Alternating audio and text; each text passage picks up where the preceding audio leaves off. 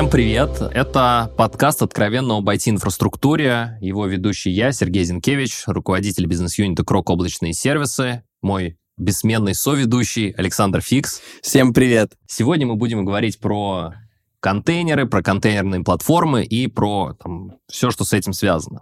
С нами наш друг и гость Максим Марарь, владелец продукта Nova Container Platform из компании Orion Soft. Сереж, отдельно отмечу, что наши дискуссии также выходят на подкаст-платформах. Вы можете слушать э, на любой подкаст-платформе. А отдельно хочу представить наших инфопартнеров, которые помогают нам делать классный контент. Это, в первую очередь, компания Southbridge, команда, которая внедряет и поддерживает современные DevOps инструменты.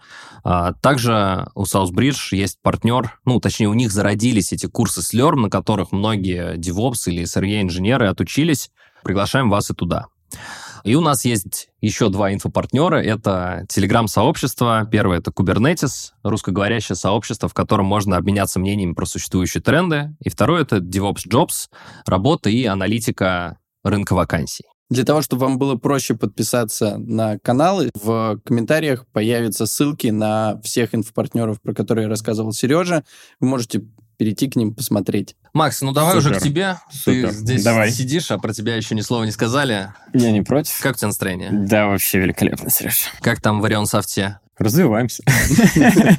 А, Orion Soft, то есть последняя вставочка. Orion Soft — это российская компания, российский вендор, у которого есть несколько продуктов.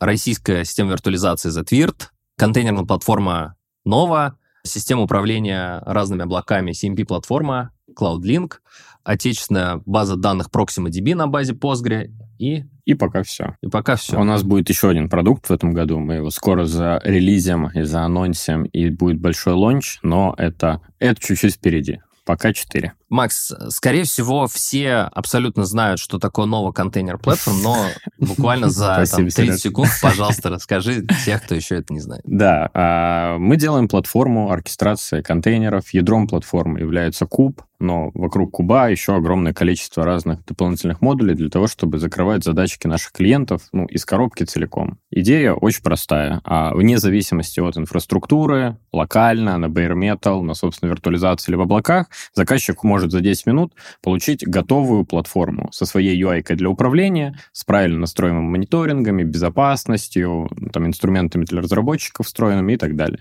И просто брать и пользоваться. А мы со своей стороны закрываем всю там часть технической поддержки с точки зрения L3, там, а-ля вендор, и всю часть, касающуюся обновления всех этих компонентов, которых сейчас больше 30 в платформе, что достаточно много. Действительно выглядит как достаточно много. Давай попробуем свериться с а, нашей аудиторией, насколько мы вообще здесь про релевантную тему разговариваем.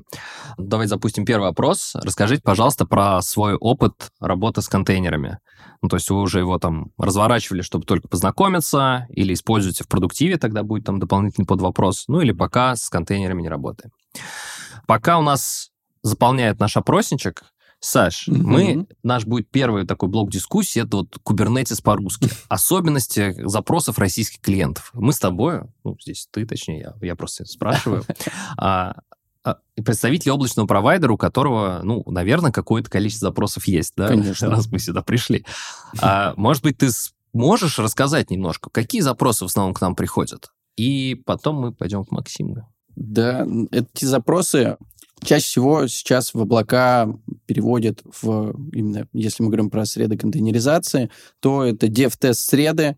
Также, конечно, бывает порой и прод, но на самом деле облака очень удобны именно для dev-тест сред, потому что это легкая масштабируемость, гибкость, pay as you go, ты можешь всегда быстро по кнопке развернуть, плюс есть возможность интеграции с пасами, которые также есть в нашем облаке, и тем самым упрощается жизнь DevOps-инженерам и отделом разработки. То есть, если я верно тебя слышу, обычно к нам заезжают через DevTest среды, и потом уже, когда пропитались доверием, Конечно. начинают уже- масштабироваться продуктив.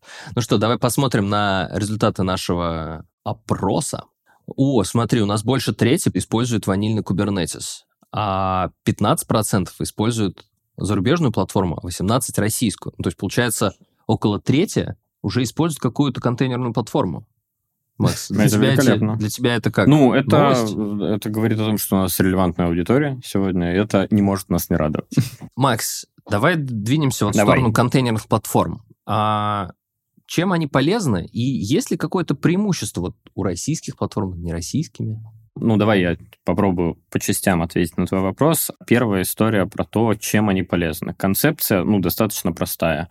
Kubernetes, связанность с дополнительными модулями, это, на наш взгляд, достаточно низкоуровневые истории про, в первую очередь, инфраструктуру, и которые напрямую заказчикам бизнес-эффекта в разрезе именно развития их core-бизнеса не несут. Потому что несет разработка, развитие автоматизации, развитие процесса тестирования, то есть то, что влияет на конечный продукт с точки зрения софта, да, приложения, внутреннего или внешнего. И вот, на наш взгляд, именно туда нужно вкладывать максимальное количество сил со стороны наших клиентов, у которых IT не core бизнеса. Там логистика, ритейл, какие-то условные банки, там, финтехи, еще что-то. А низкоуровневые истории про сам куб и про интеграцию с кучей разных дополнительных open-source модулей, ну, можно оставить на сторону продукта и вендора, который на этом специализируется и который готов, очень важно, брать на себя ответственность за то, чтобы это, а, работало, чтобы, б, это было безопасно, что в условиях там текущей ситуации, да, особенно, наверное, релевантная история. И С, чтобы все это там интегрировалось и правильно обновлялось в какой-то понятный релизный цикл. Потому что open source там бывает очень разный, и когда ты за всем этим следишь внутри, ну, тебе нужно либо много-много там, специалистов именно в этой области знаний, либо у тебя все будет, ну, то есть, скажем так, не совсем правильно сделано, не совсем правильно работать. Поэтому чем полезно? Вот в первую очередь этим. То есть мы хотим дать возможность нашим уважаемым заказчикам со стороны бизнеса заниматься именно тем, что драйвит их бизнес. И не тратить свое время на куб и вот все, что вот вокруг него. Концепция примерно такая. Ну, то есть, э, среди прочего, мы еще и там с меньшим штатом делаем большее количество задач. Это абсолютно точно, да. И важно понимать, что даже если в организации сейчас уже есть какой-то Kubernetes, пусть это будет ванильный инструмент, мы ни в коем случае не отбираем своим продуктом работу у существующей команды. Мы просто даем возможность заниматься более, наверное, важными с точки зрения вот конечного продукта задачами. Это, как я уже сказал, да, развитие автоматизации и с точки зрения инфраструктуры, и с точки зрения CI/CD, развитие там процесса тестирования и вот того, что влияет на конечный какой-то результат. При этом по моему опыту общения, общения нашей команды с инженерами внутри клиентов, это всегда очень позитивно воспринимается, потому что очень многие инженеры не всегда любят заниматься рутиной, а все-таки поддержка куча разных компонентов и там подружить одно с другим, это, ну, достаточно рутинная операция. И когда даешь им возможность заниматься чем-то новым, про автоматизацию, где они прям видят бизнес-эффект, да, не просто ты там какой-нибудь флакс внутри куба запустил, а ты сделал что-то прикольное, что упростило жизнь твоим разработчикам, например, позволило им разрабатывать быстрее. Это здорово, это еще такой дополнительный буст мотивации вот этим людям и пользоваться продуктом, и делать что-то прикольное внутри себя. Тем не менее, довольно... Ой, Саша, дополнить хотел? Да, я хотел спросить у Максима. Максима, а насколько вендорлочная ваша платформа? Мы А, именно про нашу говорим Да, или конечно. в целом? Ну, да и в целом, Да. наверное, про платформу контейнеризации. Мгм. Сейчас рынок платформ контейнеризации в России Мгм. активно развивается, Мгм. но при этом многие компании, особенно крупные, все-таки боятся этого вендорлока. Насколько Мгм. здесь такие риски и страхи подтверждаются или опровергаются? Ну да, смотри, если говорить про рынок в целом, я все-таки два слова скажу про рынок. Выбирать подход — это история каждого конкретного вендора. Да? Там на рынке сейчас есть не одно, не два, не три решения, их больше, и они разные по идеологии и там по подходу. Мы для себя определили понятный достаточно для нас путь. Это история про как раз отсутствие вендорлока, потому что мы понимаем, что это важно заказчикам. То есть мы за основу берем open-source компоненты, правильно их варим, делаем определенную обвязку, чтобы все это работало, там делаем определенную автоматизацию, там делаем веб-интерфейс и другие интерфейсы для того, чтобы все это правильно работало, и чтобы с этим взаимодействовать. При этом какого-то проприетарного вендорлока именно на уровне технологий у нас нет. Это значит, что в любой момент заказчик может развернуть рядышком ванильный куб, да, ему придется там автоматизацию в каком-то виде переделать, но это при любой платформе, да, неважно, там, шифта на куб ты мигрируешь или с одного куба на другой в другом environment, тебе тоже все равно придется там что-то переделать. Вот, ставишь ванильный куб, мигрируешь, и это все, ну, вот как ты, опять же, там, с одного куба на другой переехал. Поэтому здесь мы на какую-то проприетарщину прям не завязаны, и мы не планируем что-то похожее в будущем делать, ну, чтобы не ограничивать как-то наших клиентов. А если этот вопрос рассмотреть не касательно вашей платформы, а других платформ, особенно западных, потому что многие mm-hmm. компании, они ну, mm-hmm. что-то купили. Да, и конечно. и теперь как им быть? Ну, смотри, э, как им быть, это же выбор каждой конкретной компании. Да? У нас сейчас рынок поделился на несколько таких больших кластеров клиентов, у каждого своя какая-то модель поведения. Да? Есть те компании, которые закупали действительно западное, вот в части там, инфраструктуры контейнеризации, там, Shift, Tanzu, Rancher, неважно, в каком-то виде, и им вот просто нужно меняться, потому что регуляторка, потому что какие-то нормативные требования, да, там, внешний какой-то драйвер. Это один класс клиентов, они сейчас наиболее активно смотрят рынок, потому что есть э, дедлайн есть дедлайн, до которого нужно поменяться. Как у нас очень часто принято, если нет дедлайна, то ничего не происходит. А когда... То можно не меняться. Да, да, да. А когда как бы есть какой-то конечный поинт, ну, типа, здорово, что-то происходит. Это первый кластер клиентов, такие прям готовы переходить, при этом у них есть понимание каких-то блокирующих фичей, которые им нужны, и они эти блокирующие для себя фичи требуют. Про это можем отдельно чуть поговорить. Но они более, наверное, правильно и справедливо смотрят на текущий рынок с точки зрения понимания того, что мы все-таки догоняющие. Ну, то есть, вот там клиенты, которым прям надо, они очень редко, типа, просят один в один функционал, да, показатели, там еще что-то. Вот. А вот почему у вас там не как в OpenShift, в котором там десятки тысяч, да, разработчиков? Ну, потому что мы догоняем. Тут нужно быть как ну, бы то есть, э, справедливыми. Я выбираю сразу из имеющихся. Не показывайте да. мне то, что а, мне недоступно. Абсолют, абсолютно точно. Да, да, да. Потому что, ну, правда, смотреть можно долго, а там продолжать пускать слюни на зарубежное. А потом да, да, своими да. ожиданиями придется работать. Ну, еще грустить будешь. А когда, сколько лет нужно, чтобы уже не грустить? Это... Вот те, кто сейчас грустный. У нас, на самом деле, же специфика своя есть. Ну, то есть, можно в годах как-то измерить, но это все очень, ну, ну такая... Нет, нет, ну, в смысле, если примерно измерить в годах, это точно там 2-3 года минимум. Ну, в смысле, это прям минимум. Но, опять же, я вот про специфику, если говорить, у нас, ну, в смысле, далеко не всеми же фичами как-то активно пользовались, которые были в зарубежных продуктах. Конечно, и, у нас, конечно. и у нас может быть абсолютно ценно другое. А, там, например, всякая безопасность, да, например, регуляторка того же стека, еще что-то. И вот, вот это может быть самое важное, например. Но при этом с точки зрения фичей, да, у нас есть там определенный паттерн повторяющихся запросов от наших клиентов, что им важно. Про это могу рассказать. Вот про клиентов я хотел закончить, про компании российские. Есть первые, которым прям надо-надо, и есть вторые, которые без четких сроков, при этом смотрят на рынок широко открытыми глазами, ну, то есть мы угу. все готовы смотреть, мы все готовы тестировать. Но мы будем как бы вас помнить, но сейчас мы не побежим, потому что, ну, чаще всего там все сваливается туда, что, ну, какой-то функциональности там для них. Она такая может быть где-то экзотичная, да, где-то еще что-то, ну, кастомная, но при этом важная именно для них. Они такие, окей, мы подождем, пока вы там вот сделаете эту фичу. И это может измеряться ну, там, годом, двумя и так далее. И ну вот таким клиентам тоже надо, конечно, помогать. Слушай, ты как-то пытаешься разделить клиентов по уровню зрелости, а это вот уровень зрелости, он коррелирует с отраслями? Ну, тут я, наверное, да, все-таки до этого не по зрелости, а по подходу к задаче, ну, то есть, ну, типа, есть сроки и необходимость, нет сроков необходимости. А если говорить про отрасли, мы понимаем, что технологии контейнеризации, там какие-то DevOps методологии внутри и, в принципе, там микросервисы как архитектуру могут использовать в любой отрасли, где есть какая-то разработка, где есть какая-то цифра.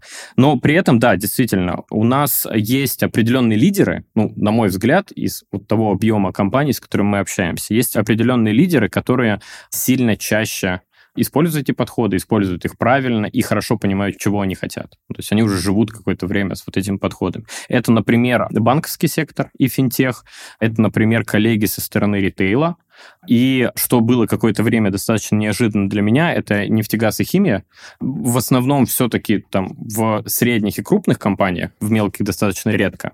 Но при этом там активно очень коллеги используют и под внутренние сервисы, и под внешние, и про под там всякие разработки мобильных приложений для удаленного контроля на месторождениях и так далее, и так Макс, далее. ты сейчас говоришь просто про технологии контейнерной виртуализации или про... Я, ну, фактически платформы? оно очень близко. Ну, то есть у тебя есть контейнеризация, тебе нужен некий оркестратор, а дальше уже твой выбор покупать коммерческое или open source. А, поделись, где эта грань проходит а, между, ну, ты просто управляешь кубернетисом, Мгм. и все-таки тебе уже нужно, и вот ты уже там написал мониторинг, ты Мгм. уже написал э, какое-то логирование, ну, Мгм. добавил сервис логирования, вот ты уже такой, я здесь столько сервисов, короче, вокруг обслуживаю, может, мне пора переходить на платформу? Мгм. Вот Ну, где эта грань, когда пора переходить на какой-то Ну, сервис? Смотри, Сереж, тут эта история вокруг там двух составляющих, наверное, крутится. Первое — это размер команд, ну, размер команд. Да, если ты один разработчик, и ты делаешь какой-то свой пэт-проект, условно, который не- будет там в проде нигде, там бизнес не будет зависеть от Я него так и так понимаю, ты далее. ему счет не пришлешь, да? Да, понял, да, да. Ну, то есть понял, зачем идет тебе там тяжеловесная платформа с кучей разных модулей, которая там должна быть надежная, безопасная и так далее?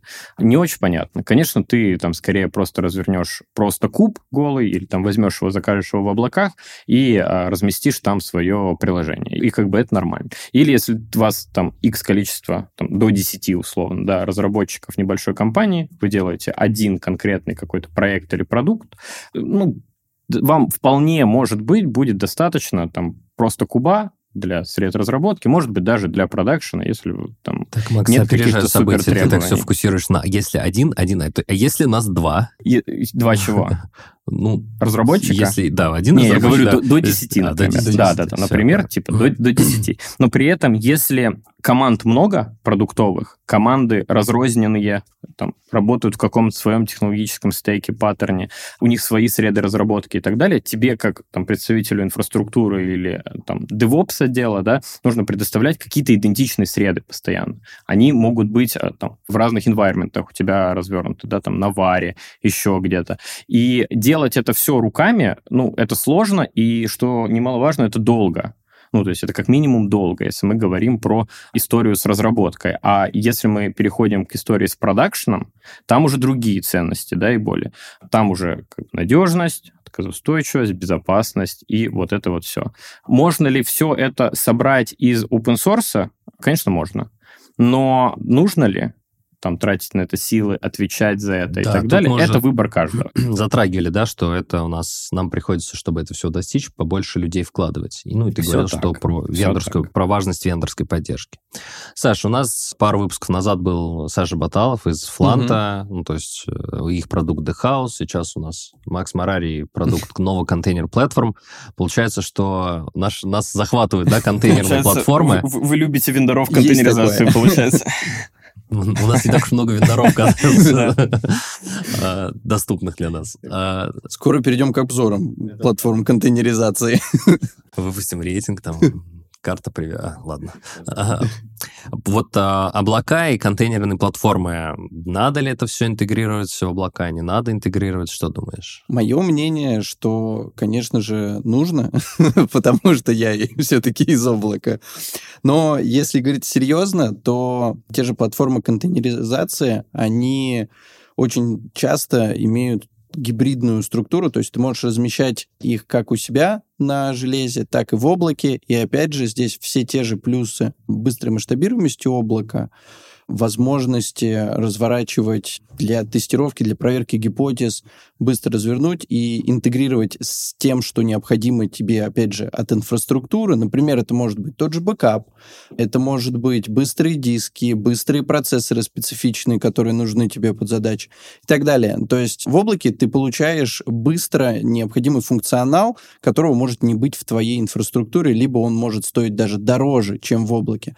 Потому что, как уже говорил Максим, к платформам контейнеризации приходят большие гигантские компании. Это и финтех, это и ритейл, и мы также видим это по клиентам, которые пользуются кубернетисом у нас в облаке. И отсюда стоит понимать, что внутри таких больших компаний, когда команда разработки приходит и говорит, нам нужна эта инфраструктура, это не просто держите, это, опять же, выделение бюджета, потому что такие компании не считают свои ресурсы, и выделяя из одного департамента в другой, это все оценивается, и оценивается, где взять дешевле. Может быть, это взять дешевле там у себя же, а может быть, это и в облаке дешевле, потому что это может быть и быстрее, так как вот у тебя консоль, все, ты можешь разворачивать уже кликой внутри. Это должны пройти несколько путей согласования, кругов ада, так сказать.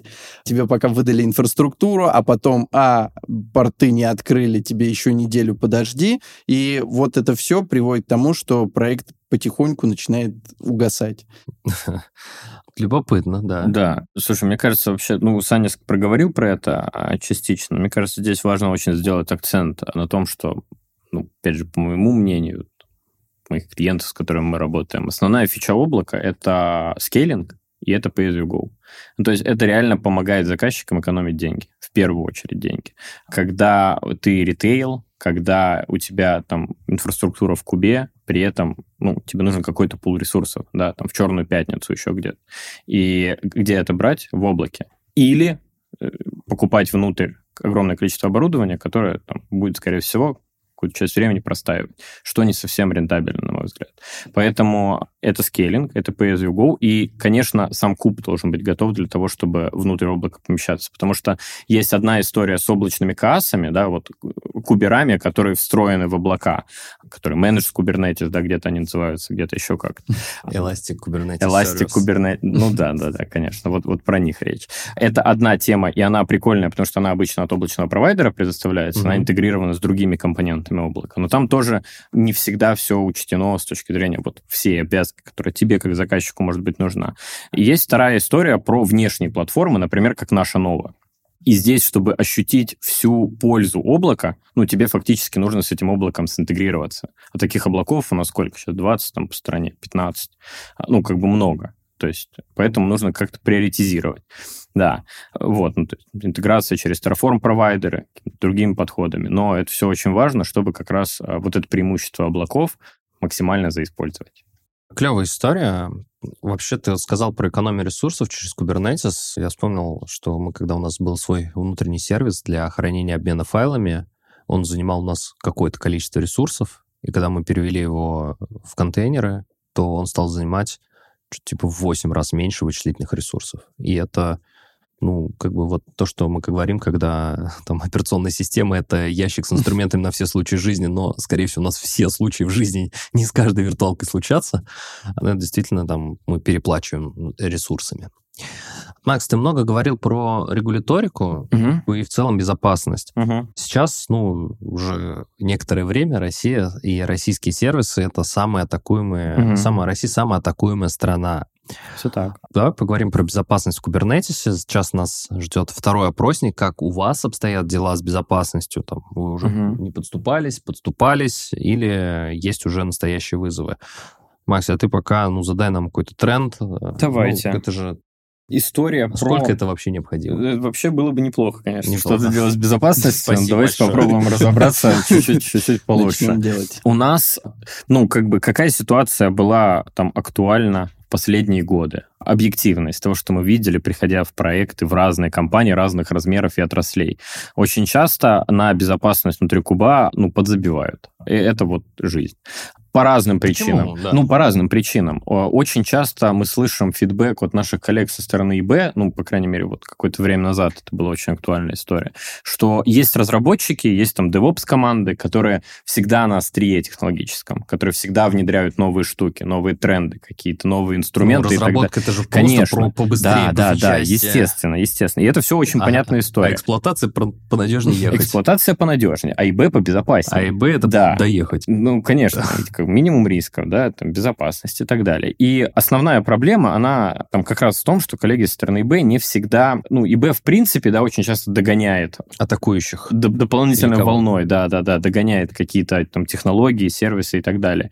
И вот здесь ситуация, она, ну, абсолютно такая же. То есть э, там очень часто бывает, что коллеги со стороны ИБ не до конца понимают, что защищать, как защищать, какими инструментами, какими политиками, там, что хорошо, что плохо для вот этого конкретного случая. Поэтому очень большой запрос был в свое время на observability, ну, то есть на инструмент для того, чтобы понимать, а что вообще происходит внутри кластера? Насколько он там, какие там уязвимости есть, что там в образах контейнеров, что в трафике вредоносного, насколько там у тебя инфраструктура в штуках этих уязвимостей умеет, какие, какие эти уязвимости, да, по степени критичности и так далее, и так далее. И это вот, ну, первый какой-то запрос, который нужно закрывать. И очень здорово, что сейчас на самом деле у нас понятно, что вот ситуация, она влияет как-то.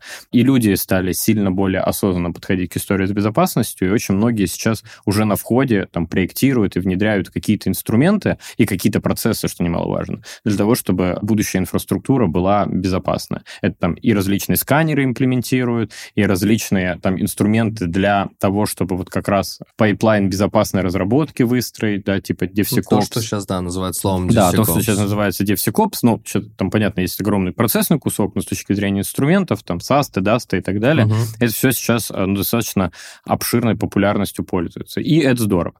И еще немаловажно, что нас и регулятор к этому подталкивает, потому что в декабре 2022 года у нас вышли требования от стека к системам контейнеризации.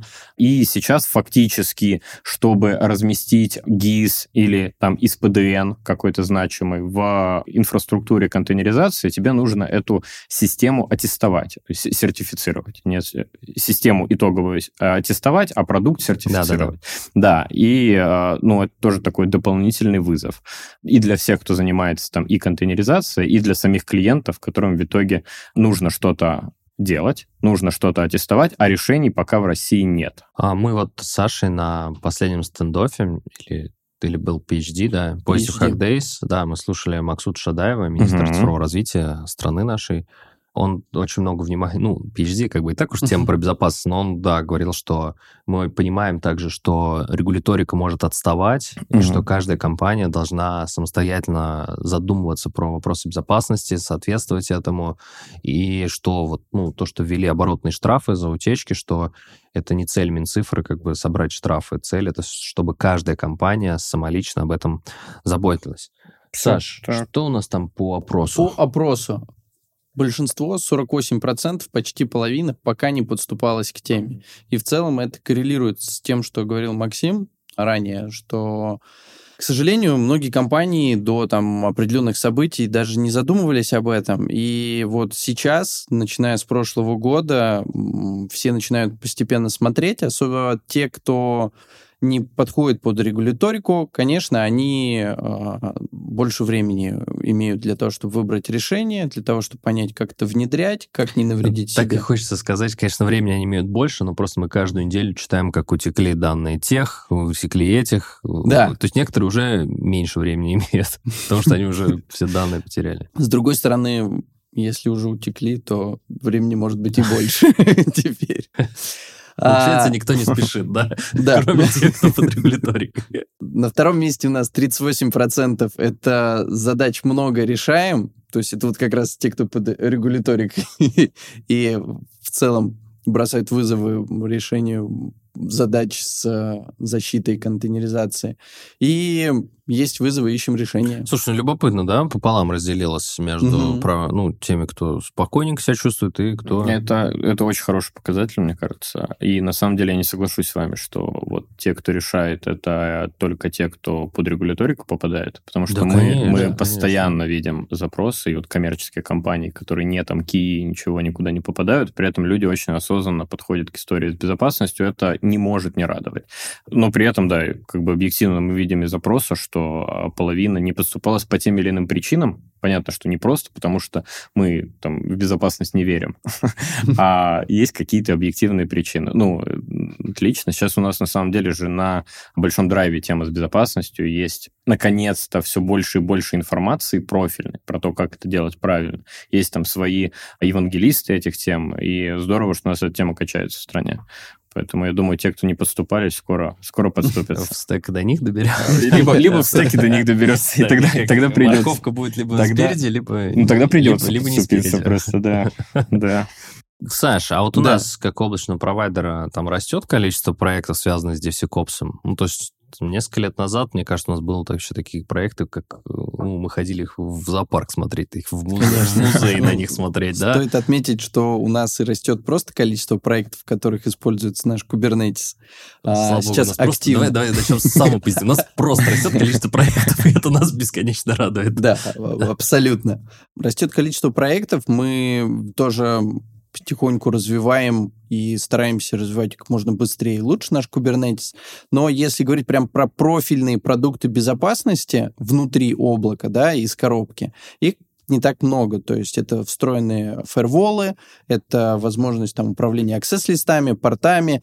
Но помимо этого, крок большой, и вместе с нашими коллегами информационной безопасности мы делали в прошлом году несколько проектов, в которых большие именно среды контейнеризации защищались именно практиками DevSecOps, выстраивался пайплайн защиты контейнеров, использовались сканеры контейнеров, и в целом, да, такие проекты есть. Ну, мне кажется, сейчас в любом, где бы ни взяли, проекты по информационной безопасности, они Половина, половина. Половина, да, да, да. Любом да. это оказалось половина. Не, не, нет, я даже говорю не про контейнеризацию, а вообще, если взять любой IT-проект, который стартует, ну, то есть он всегда что-то, какая-либо его часть связана с информационной безопасностью. К любому клиенту заходишь, спрашиваешь его, как бы, что болит, и информационная безопасность с вероятностью, наверное, 80% ты попадешь в точку. Сколько вам отгрузить информационной безопасности? Да, да, да. да Два ведра, да. пожалуйста. Слушайте, ну тут... 6 килограммов. А, ну, надо сделать поправку справку на то, что у нас в стране и решений-то в области именно контейнер security как класса решений не так много. Какое-то время было вообще одно, а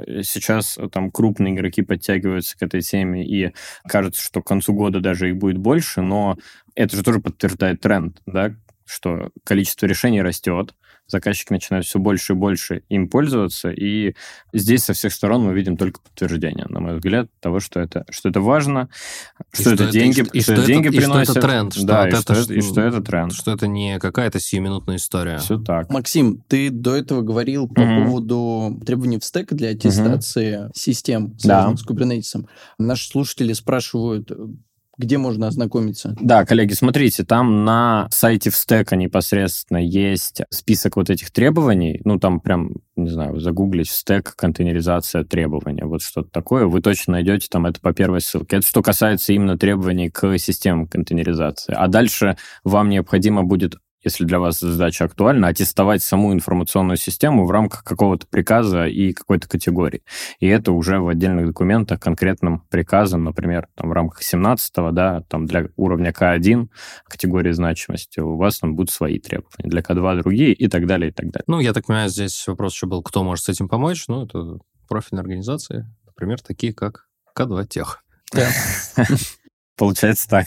Э, ну, или там, ну, на самом деле, есть несколько российских сильных команд, к которым мы сами не раз обращались за э, подобными задачками. Давай пойдем, мы что-то начали, затронули про тренды, и мы здесь вот такие в целом Kubernetes, uh-huh. Kubernetes. А что вообще по облакам? Вот если вы работаете с кубернетисами, uh-huh. ну, то есть сейчас мы опрос для всех, если не работаете, жмите не, «Я не работаю с кубернетисом». А если вы с ним работаете, то где он у вас работает? В какой-то в облачной среде, он премис или и там, и здесь. Да, в гибридные. Давайте попробуем запустить новый опросник и как кто говорит, опросов много не бывает, в ЦИОМ. Получается, получается так. Сейчас э, я немножко нервничаю, каждый раз нервничаю, типа, где располагаются ваши инфраструктуры. И такие в облаке, я, я каждый раз надеюсь, что там где-то ну, процентов 95 будет, и, а вдруг там ноль. Я буду В облаке, да? Да. Друг, друг, так, короче, мы такой... Так это же, это получается, у тебя еще очень много работы. Да, нет, ну, получается, э, хотя да, смотрим через позитив, да, тогда мы касаемся мой потенциальный. Мы только через позитив смотрим. Значит, пришли только релевантные тебе люди, потенциальные новые клиенты. Да-да-да, ладно, все, нигде. Знакомьтесь с опросом. Нигде, третьюшка. Ой, ну класс, слушай, смотри. Не, я думаю, это просто коллеги, которые не захотели раскрывать информацию и решили сказать, ну, да, да нет никакой инфры. На ноутбуке кручу этот VirtualBox. Нет, там, ну, если на ноутбуке кружми он премис. Твой ноутбук? Тогда если ноутбук, а если ноутбук компании? вначале. Ну да. Ну да, ну да. Слушай, ну здорово, смотри, у нас Да. э, целая третюшка как бы в облаке или гибридный вариант. Ну, то есть это значит, что те плюсы, которые вы подчеркивали, парни, их там, ну, многие оценивают, да? Кто-то там так. сидит вон премисен, то есть тоже третюшка, и где-то на последнюю треть мы пришли просто обогащаться знаниями, ну, то есть что тоже, ну, на самом деле очень приятно, что много ребят нас слушают, надеюсь, наш контент полезен. Если он полезен, напишите полезен, не полезен, напишите, не пол- напишите, напишите, напишите, не полезен. Давай сейчас попробуем задать такой тренд вопросов, и это сделает Борис Клименко, Давайте. наш большой друг, сетевой компании Southbridge. Из Southbridge, как мы уже говорили, родились курсы Slurm, курсы по кубернетису для DevOps-инженеров. Там, где у нас, мне кажется, половина нашего уже инженерного состава обучилась и продолжает учиться. Борис, привет, ты тут? Привет, я здесь. Как у тебя настроение? Слушаю вас с интересом. А, ну, благодаря тому, что ты уже, наверное, все автоматизировал, ты, наверное, целый день только подкасты слушаешь, да? Если, если. Софт он бесконечен. Получается, работки хватает, да, пока? А, Борис, ну что, давай вопросы неудобные, а мы попробуем тут покраснеть, побледнеть и как-то на них ответить. Слушай, такой вопрос. Мы затронули как раз только что тему про гибриды. А, Максим, а ваша платформа умеет гибриды? То есть можно ее частично облаки, частично локально? Да, да, да, я, я, понял. Прикольный вопрос, Борис, спасибо за него. Да, смотри, мы на самом деле, проектируя решение, одной из там ключевых задач было сделать его как раз поддерживаемым и, и разные там виртуализации, в целом там гибриды между bare metal и какой-то виртуализацией, где нодами куба у тебя могут выступать, ну, различные машинки, да, понятно. При этом, если у клиента несколько цодов, например, а внутри этих нескольких цодов разные там платформы виртуализации и, ну, что важно, да, для куба, чтобы хорошие каналы были, например, если все это соблюдено, то можно вообще растягивать эти кластера по разным цодам, и с точки зрения новые у тебя машинками одного кластера будут выступать ноды кубернетиса, да, ну, вот в, в- в терминологии куба, при этом под капотом это будут разные VM-ки в разных цодах, и ты еще георезервирование добьешься тем самым. Ну, то есть это можно, мы на этом, на самом деле, упор определенный делали. Круто. Как себя система ведет, когда что-то ломается? В пути. Поломается где? В, в каком, в каком месте? Банальная сеть между цодами. Насколько она самовосстановится, не А смотри, а это, это, это- да, я, я, я понял вопрос. Э, Смотри, если рассматривать не идеальную ситуацию, а жизнь, да, какую-то, потому что у каждого заказчика своя сеть, своя какая-то история про архитектуру сети, свои правила и так далее. Здесь очень сильно от клиента к клиенту, ну, будет зависеть, потому что есть определенные ограничения внутренние, есть определенные ограничения на уровне там того же хардваре или там SDN используется или еще что-то. Поэтому здесь, наверное, описать там для всех ситуаций, ну, прям сложно прям сложно, и я бы не стал как-то обобщать, потому что есть э, лучшие практики, условно того, как это делать, и, и, и есть реальная жизнь. Вот реальная жизнь, она немножко про другое. Окей, ответил, не ответил.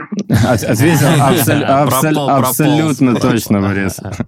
Борис, а можно тебе вопрос? Вот ты нас про- спросил про гибридный, ну, как нас, Максима, а, про а, гибридные воз- возможности гибридной работы нового контейнер-платформ.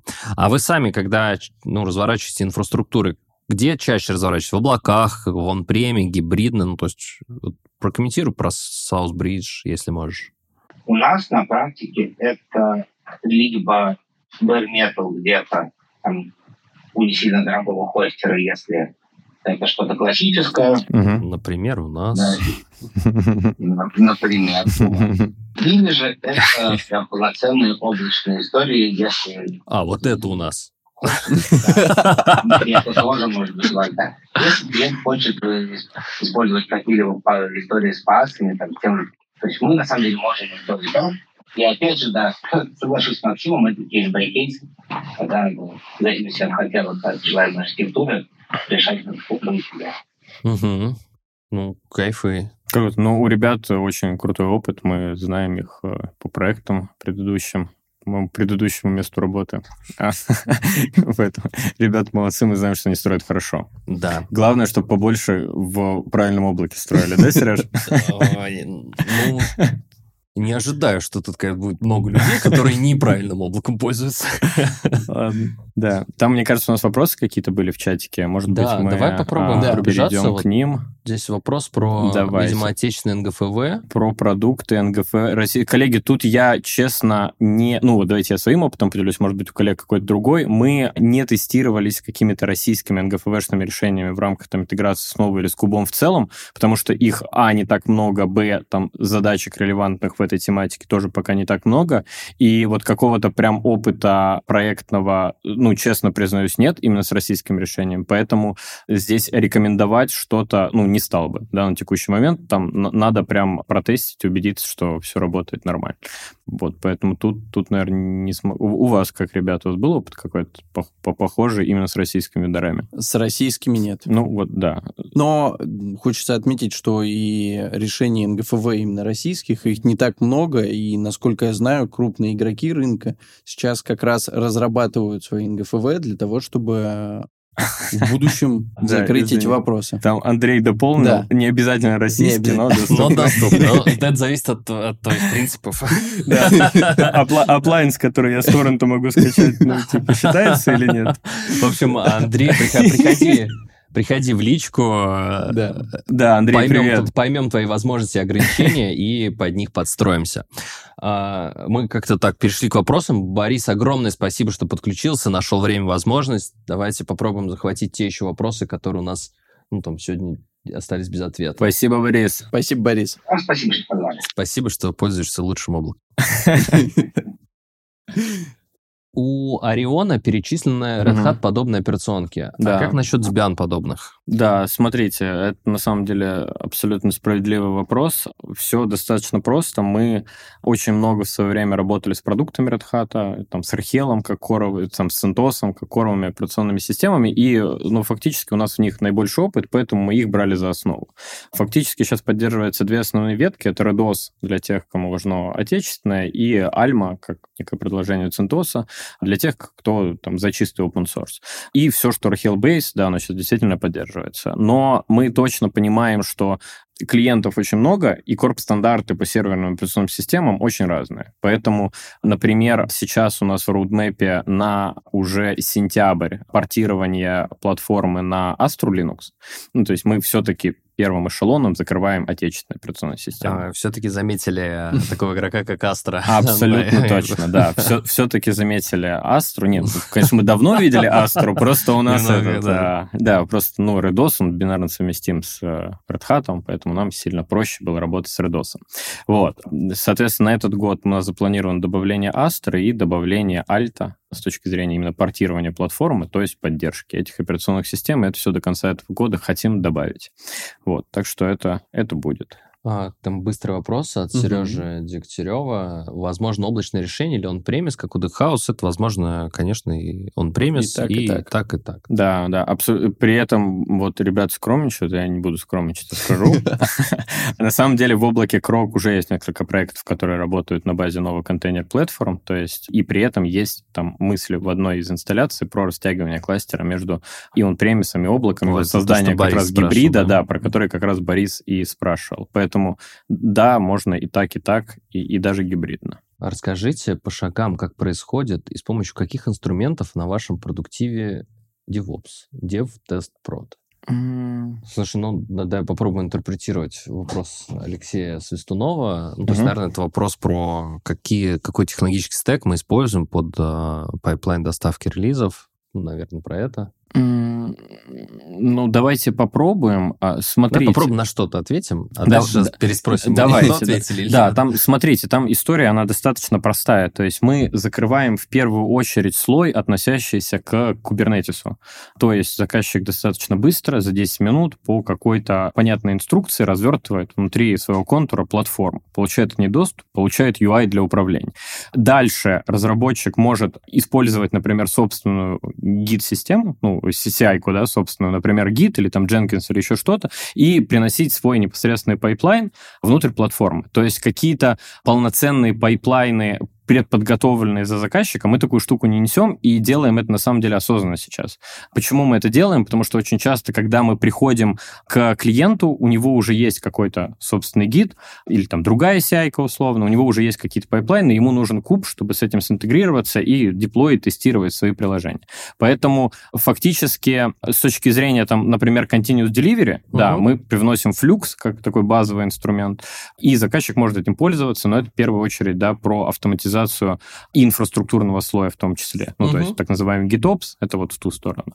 А вот э, CI-ку и там полноценный какой-то конвейер, это скорее история пока на заказчике. На самом деле мы сильно активно думаем про то, а стоит ли это привносить, и насколько это будет полезно клиентам, что самое главное, да, потому что, ну, как я сказал, очень многих это уже как-то реализовано, и им не очень... И нужно, по сути, встраиваться. Да, да, и нужно, нужно уметь это принять и, и вот уметь с этим работать, с mm-hmm. тем, что уже существует. Mm-hmm. Поэтому, поэтому вот так.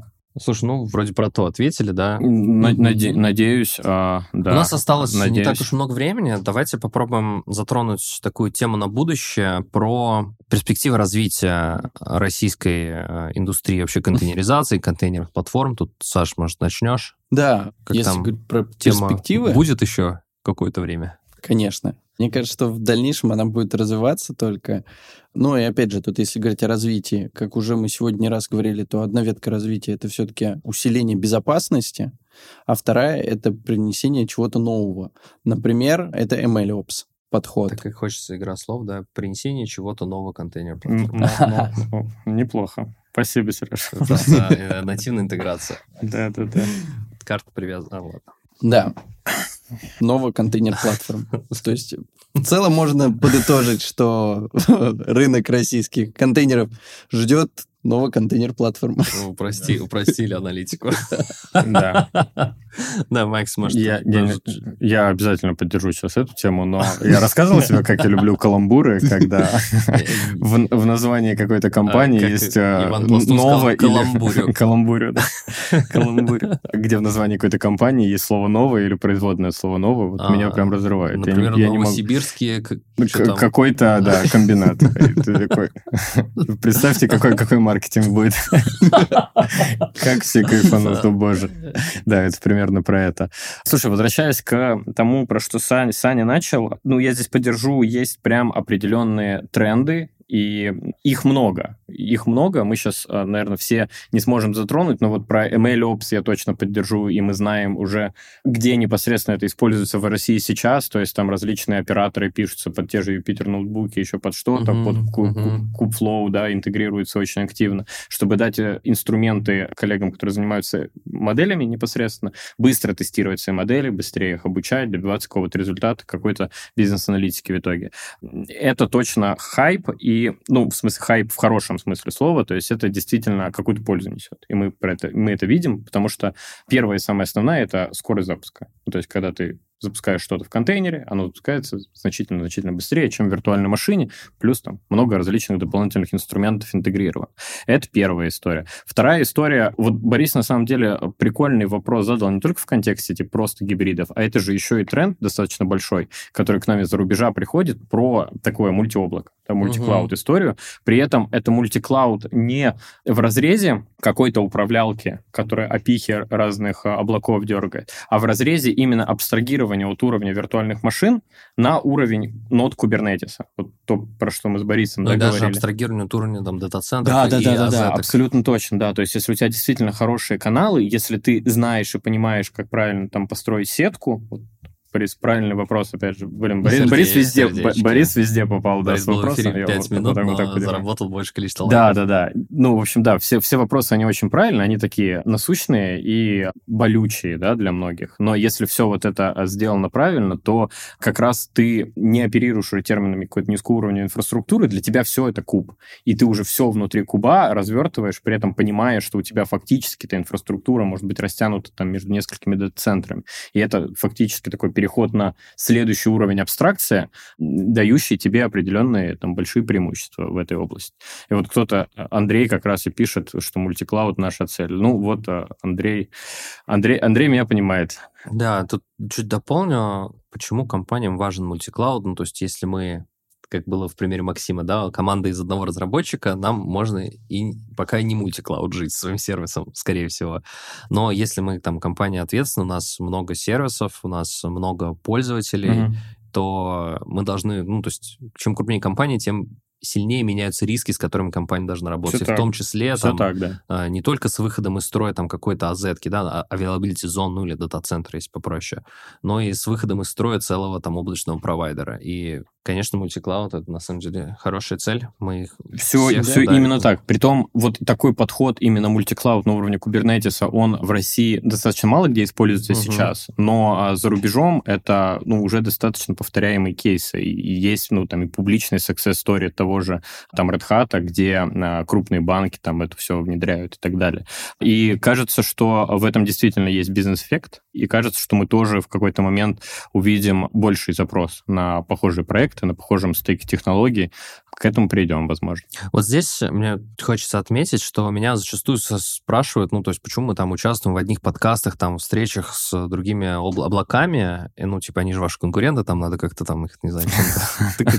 Ненавидеть. Ненавидеть, да. Хотя бы ненавидеть. Я говорю, да нет, ну, ну, типа, мы здесь все развиваем IT в стране. Сто процентов. Вот эти решения, там, мультиклауды, мы как бы лучше сделаем в итоге конечным пользователям, то есть у нас все банковские клиенты будут работать, наконец, может быть, когда-нибудь безотказно значит, что ну, для всех найдется работа, кто действительно хорошо делает сервисы. И один из интересов это, ну, конечно, соблюдать вот эту там независимость от любых рисков. Ты и поэтому мы это наши прав. не конкуренты, а всегда партнеры, где мы просто развиваем. Да, да, да. Ты абсолютно прав. Я вот вчера встречался с коллегами из Фланта, которые, казалось бы, тоже наш прямой конкурент, но при этом мы ну, а, понимаем, мы понимаем, ну, во-первых, да, и ваши друзьяшки, начнем с этого.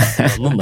Нет, ну, вот как бы одно дело делаем, одним заказчикам фактически помогаем и обменяться опытом, понять, там, что мы делаем не так, и, типа, куда вообще движется рынок, и, и, и как лучше там закрывать задачи наших клиентов. Это очень прикольный, мне кажется, формат, и мы вот такое общение неформальное продолжаем продолжаем поддерживать, даже там, при условии, что ну, продаем конечно, такие продукты. Теплее ноты уже не будет. Да. Теплее ноты уже не будет, да. У нас... Мы постепенно закругляемся, и Последний вопрос, на который хотел бы ответить, это вопрос, есть ли у нас услуга по, я так понимаю, вопрос про переход от монолита к микросервисам. И коротко, да, есть. А, такие проекты мы делаем, поэтому пишите нам. Мы да, обязательно чем... погрузимся в ваш кейс и предложим вариант решения. Прежде чем пойдем уж к совсем последнему слайду, у нас вот у меня тут из заметках я вижу, что мы примерно про половину не успели поговорить. Угу. Контентом в целом управляем мы настолько же, насколько и наши угу. текущие зрители. Если кажется, что... Если у вас тоже ощущение, как у меня, что мы не договорили, что нужно еще там провалиться угу. в темы про монолиты и микросервисы, про вообще будущее кубернетиса, какие есть там, может быть, неочевидные тренды. Безопасность мы вообще просто, мне кажется, так прислонились и, и отслонились. Чуточку, ну да. Если у вас такое же ощущение, как у меня, напишите это сейчас в комментариях, напишите нам в любом вообще мессенджере, в нашем телеграм-канале, и мы сделаем вторую серию, третью серию. Будем столько нужно, пока не насколько-то закроем тему. Конечно. Мы будем рассказывать, пока не достигнем мультиклауд. Пока не достигнем цели мультиклауд. Ладно, на этом Давайте расходиться. Подписывайтесь на наши телеграм-каналы, подписывайтесь на наш подкаст на всех подкаст-площадках страны. А, пишите вопросы, ставьте комментарии, соглашайтесь, спорьте, не соглашайтесь, делайте предложения. Мы это делаем не для себя, для себя мы болтаем без камер, здесь мы болтаем для вас. Участвуйте. Всем спасибо. Спасибо, ребят. Спасибо. Пока-пока.